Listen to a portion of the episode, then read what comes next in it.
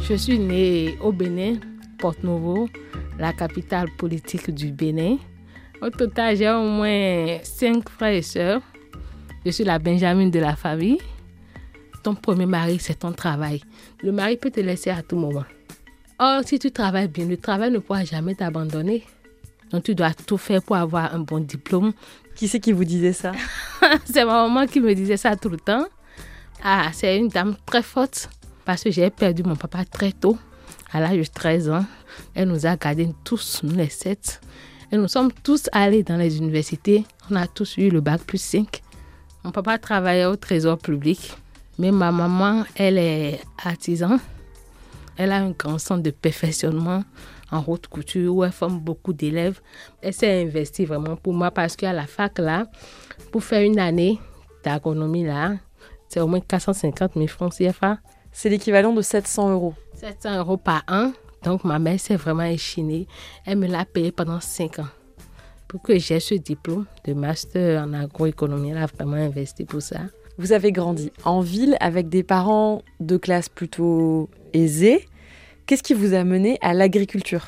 Mon père, en tant que fonctionnaire d'État, il avait une grande exploitation et il transformait le manioc en gari, en tapioca. Et je me rappelais même qu'à l'époque, là, quand j'allais au cours primaire, je prenais même de la gari, du tapioca que je mettais dans ma poche pour aller. Il disait toujours que la terre ne mange jamais. La terre nourrit toujours son homme quand tu la gardes précieusement. Ça m'a inspiré. Donc je me dis, mais si tu te lances dans ce métier-là, tu vas bien te nourrir, nourrir bien ta famille et avoir de l'argent sur toi. Comment vous avez appris la terre puisque vous n'étiez jamais allé dans des champs? Oh là là, dans notre cursus universitaire, chaque année tu dois aller au champ. Vous faites un stage d'immersion d'un mois, c'est-à-dire quoi?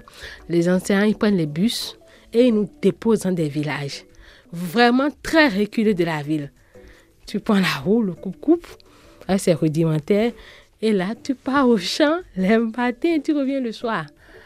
Quand je suis sortie de la faculté des sciences agronomiques en 2016, je me suis alliée au réseau Djinoukoun, Copagène.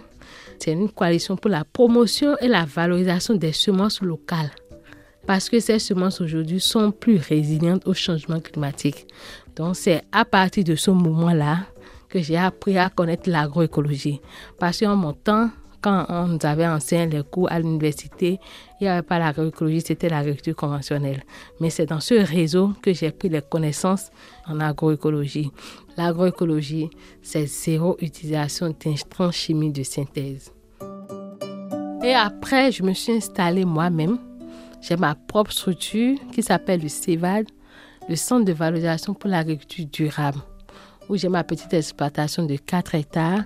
Je fais l'élevage et le maraîchage agroécologique. J'élève les poulets bicyclettes de façon vraiment naturelle.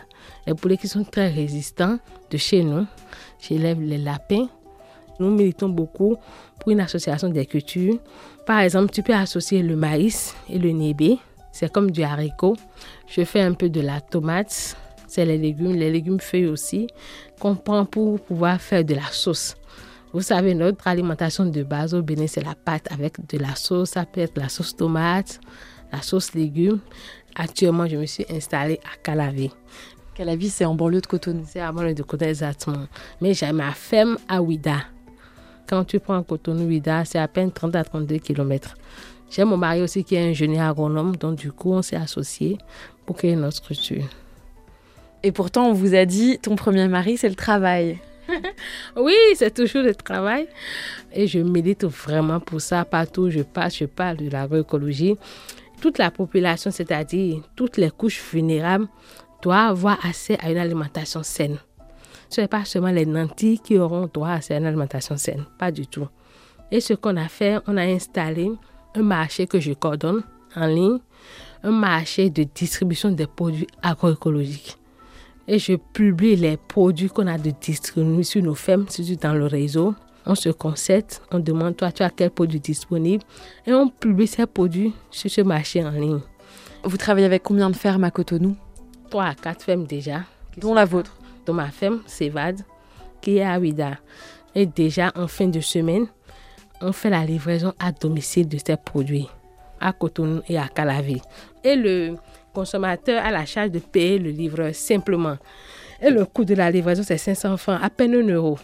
Nous faisons la politique du champ à l'assiette, c'est-à-dire du champ au consommateur. On peut voir ce groupe sur votre téléphone?